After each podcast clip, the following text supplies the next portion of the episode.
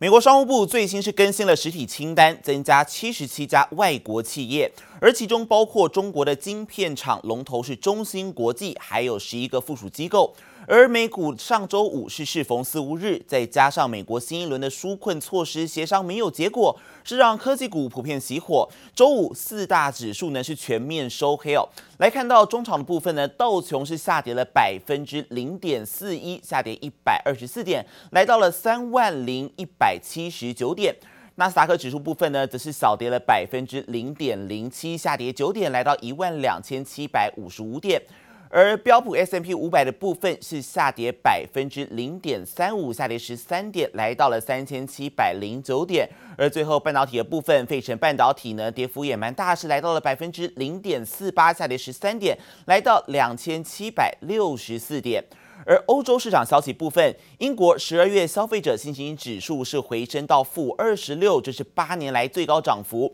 而英国十一月零销零售，还有德国十一月的商业景气指数呢，也都优于预期。但是市场还在观望英国的脱欧协议结果，是让欧股主要指数尾盘都是收黑。德国股市上周五呢是跌幅百分之零点二七，下跌三十六点，来到一万三千六百三十点。法国股市部分则是跌幅来到了百分之零点三九，下跌二十一点，收在五千五百二十七点。There are 77 names that are being put on the list, of which 11 are related to Semiconductor Manufacturing International Corp, SMIC. 美国商务部长罗斯亲自证实，不止把中国最大晶片厂中芯国际列入实体清单，管制出口，就连中芯十一个附属机构也不放过。之后没有获得许可，不得出口源自美国的技术，就是要断了中芯的生路。Nanometer dimensions and nanometer dimensions are what tell you how advanced the technology is. So we've made a cutoff at 10 nanometers. Anything at ten or below will be on the banned list. 美国锁定中芯先进技术的晶片，就是担心美国技术被用来提升中国解放军战力。罗斯最新推文更指，中芯与中国军方关系密切，就是最好的证明。Put them on the list this morning, the SMIC, with a presumption of denial if someone applies for a license. A new administration could change that. Very surprised. If the Biden administration would be all that lenient on China，罗斯认为制裁中心涉及国安，呼吁拜登新政府持续对中国强硬。而在美国商务部正式公告前，市场消息已经传得满天飞，也导致中心在陆港股股价重挫，在港股更大跌百分之五。中国外交部也先做出回应，称将采取必要措施。如果你说的这个消息属实，这将是美国动用国家力量。打压中国企业的又一例证，中方对此坚决反对。中方将继续采取必要措施，维护中国企业的正当权益。中芯才因为高层人事变动，不但股价大跌，更被上交所发出监管工作函，如今又被美国列入贸易黑名单，恐怕将再受到重创。这里是杨启华综合报道。美国联邦政府单位最近是接连传出遭到骇客攻击。美国国务卿庞培欧他支持联邦官员的说法，指控俄罗斯就是幕后的指使者。但是美国总统川普他认为中国啊可能也有涉入其中，被外界解读是为了要帮俄罗斯脱罪。不过呢，美国国务院周六是突然宣布要关闭所有的驻俄罗斯领事馆，是让美俄的紧张关系再升温。U.S. has decided to close outlying embassy offices in Russia, leaving only the headquarters in Moscow. 美国国务院周六十九号宣布暂时关闭驻俄罗斯的最后两个领事馆，让美国驻俄国的外交使馆只剩下唯一一个莫斯科大使馆。由于俄罗斯才被指控发动骇客攻击美国联邦政府，美国这时候撤除领事馆，不免引发外界联想。This was a, a very significant effort, uh, and I, I think it's the case that now we can say pretty clearly that it was the Russians that engaged in this activity. 美国国务卿庞培欧也公开批评俄罗斯骇客行动，不过似乎与美国总统川普不同调。针对骇客攻击，首度发表评论，川普就连发两则推文，指控媒体一面倒，怀疑俄罗斯，还说中国也可能是幕后黑手，被解读是为了淡化俄罗斯的角色。据传白宫原本拟好谴责俄罗斯的新闻稿也被紧急撤下。美国商务部把多家中国企业列入实体清单后，特朗普同日签署外国公司问责法惩罚。川普锁定中国企业动作频频，正式签署外国公司问责法，要求中企必须遵守美国审计标准，还要证明不会被外国政府控制或持股，否则无法在美国挂牌上市。但好巧不巧，就在川普签署的隔天，中国商务部发布《外商投资安全审查办法》，加强监管外资并购的举措，被认为是剑指美国。美中各自立法持续相互掣肘。我们希望美方的对华政策尽早的回归客观和理性，中美利益已深度交融，双方谁也离不开谁，谁也改变不了谁，谁也不必去取代谁。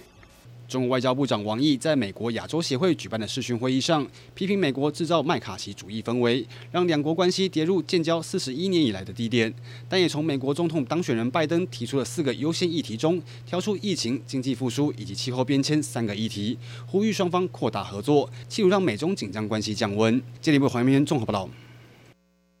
台股上周是下跌了十一点七三点，跌幅百分之零点零八，而日成交均量也是缩水到了两千四百八十五亿元。不过这个礼拜除了有微风电子，还有智联服务相继挂牌上市上柜之外呢，还有像是微润、更新，还有亚翔三家科技业法说是备受关注，而这也让专家看好利多消息将会有助于带动相关产业，也有望再推升台股向上攻坚。周即将迎来耶诞节，但近期外资暂时熄火，加上权值股表现平淡，让台股加权指数本周下跌十一点七三点，日成交均量也比前一周降温，来到两千四百八十五亿元。外界也关注将在二十四号挂牌上市，威盛旗下小金鸡的威锋电子，以及二十五号挂牌上柜的智联服务，能否为台股人气再加温？那这个六百亿台币如果回流到市场的时候，对市场是一个推升，微风跟这个智联呃带动相关产业上涨，所以讲起来讲会会是啊、呃、加权指数跟这两档个股所带动的相关产业会有双赢的机会点。除了上市柜挂牌行情，科技业法说会同样也是焦点。二十三号有检测厂更新打头阵，二十四号车联网大厂微润以及公共工程暨无尘室工程大厂亚翔轮番登场。其中，更新与车联网大厂微润在 WiFi 和 5G 应用需求火热下，明年展望更加备受关注。即使台股近期震荡，但富邦、台新、凯基等国内十大券商投资机构仍看好。随着经济成长，苹果、新金等利多将有助于指数续创新高，上看一万六千两百点。可能一万五或者是一万六，呃，都是有有机会的。那当然，短线上，呃，一万四千五百点呢，可能是一个短压。下礼拜。可能还不不一定会会往这个呃方向去做一个很大的一个突破。明年的这个上半年来讲的话，指数的，所以说全球的一个元月行情的到来哈，呃，这个往上冲关的机会呢。我认为还是比较相当大。专家分析，外资出手，台股上档压力下，一万五千点近期恐怕难突破。但仍看好，随着联准会宽松政策不变，产业趋势向上，加上元月行情三大利多引擎，明年台股指数有望突破天花板，再向上攻坚。记者刘富慈、熊如喜台北采访报道。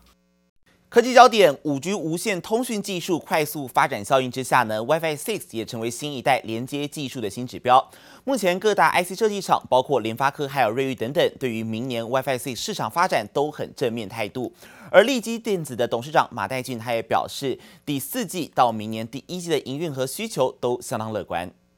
Introducing the Snapdragon 888 5G mobile platform,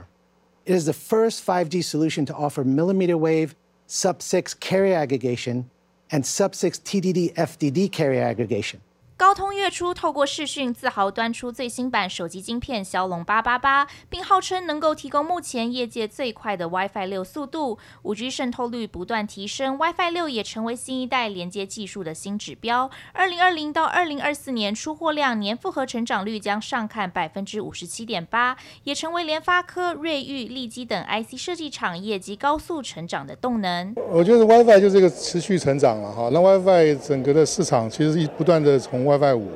会往 WiFi 六去 move，那 WiFi 六它会增加的很快，哦，所以这是并行的，所以今年第四季到明年第一季都是蛮乐观的，啊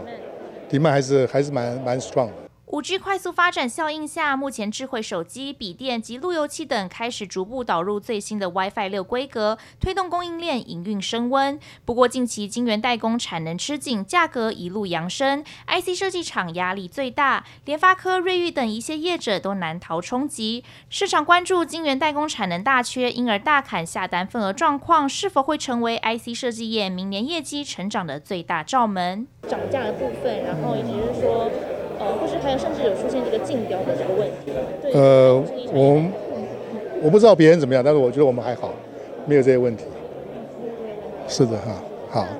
不会有一点影响。嗯，没还好，没有这些影响。在整体晶圆代工产能不足的情况下，IC 设计业已经有备而来。而根据研调机构最新统计，二零二零年第三季全球前十大 IC 设计业者营收排名，台厂整体表现依然出色。联发科第三季营收年成长百分之五十三点二，至三十三亿美元，维持排名第四。瑞昱与联咏受惠于客户积极拉货，营收年增率都超过百分之四十，双双超越迈威尔，分别拿下第七与第八名。而展望二零二。二一年，业界认为中美贸易摩擦与疫情发展存在变数，加上全球晶圆产能供给也严重不足，IC 设计势必会适度涨价来确保上游晶圆产能正常供给。乐观预期，明年全球 IC 设计产业仍会持续成长。记者曹德林、黄明旭台北采访报道。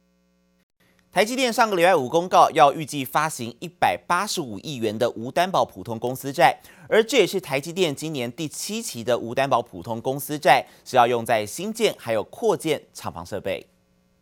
晶圆代工龙头台积电十八号公告，今年第七期无担保普通公司债发行总额新台币一百八十五亿元，将用于新建和扩建的厂房设备。今年以来，在全球资金持续宽松下，台积电为因应扩厂需求，积极从资本市场筹资，要在南科砸钱购厂。台积电上一次是发行两笔无担保美元公司债，总金额上限为四十亿美元，也是台积电过去最大手笔的美元。无担保公司债用来支应产能扩充的资金需求。显卡厂立台十八号召开法说会，看好未来智慧医疗、医疗风险评估等等都将成为刚性需求。立台董事长卢昆山预期医疗事业的基期低，明年可望翻倍成长。其中健康手环目前已经在台湾放量出货，正在申请美国的医疗认证，最快会在明年量产，也计划进军中国、日本、欧洲等等海外市场。网通厂建汉十八号召开法说会，建汉总经理吴中和指出，